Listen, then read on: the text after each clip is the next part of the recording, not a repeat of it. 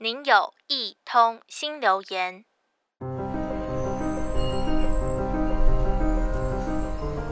在公车上摇摇晃晃，算是司空见惯了。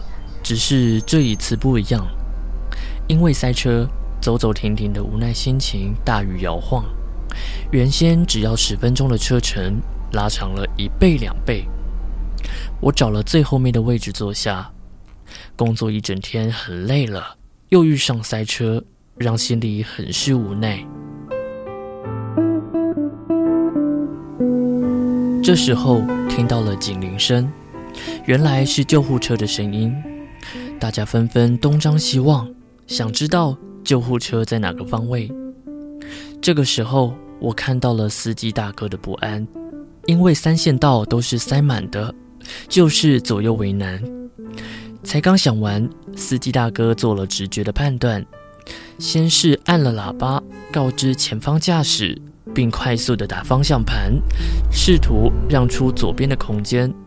幸好驾驶们彼此很有默契的配合，彼此一点一点的移动，终于挪出了一条通道，让救护车顺利通过。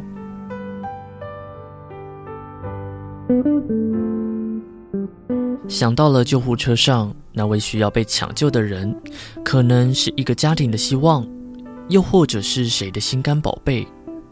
我想大家都是很有爱心的，只是在某些情况下让人产生为难，并不是不礼让，而是路况真的不允许。所以还是很佩服司机大哥做出的判断。这也让我想到了一则故事：一位爸爸在路口求救。警察先生你好，请帮帮我们，因为孩子高烧，身体不正常的抽搐，又遇上了塞车，就怕路程时间一拉长，导致病情恶化了。这条路程少说要塞个十分钟以上。警察先生知道了这个紧急状况之后，二话不说，马上答应要开路，不到一半的时间就抵达医院了。谢天谢地。孩子平安出院了，这位爸爸很感谢这位警察先生的帮忙，带着全家当面答谢。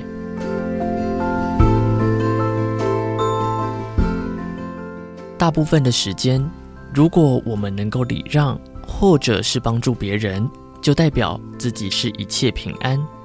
只不过有时候自己也深陷在困境当中。遇到了这种紧急又自身难保的情况，还愿意伸出双手帮助他人，可以说是难能可贵，也是世界上最温暖的时刻。等到哪天需要我帮忙的时候，爱的循环就会出现了。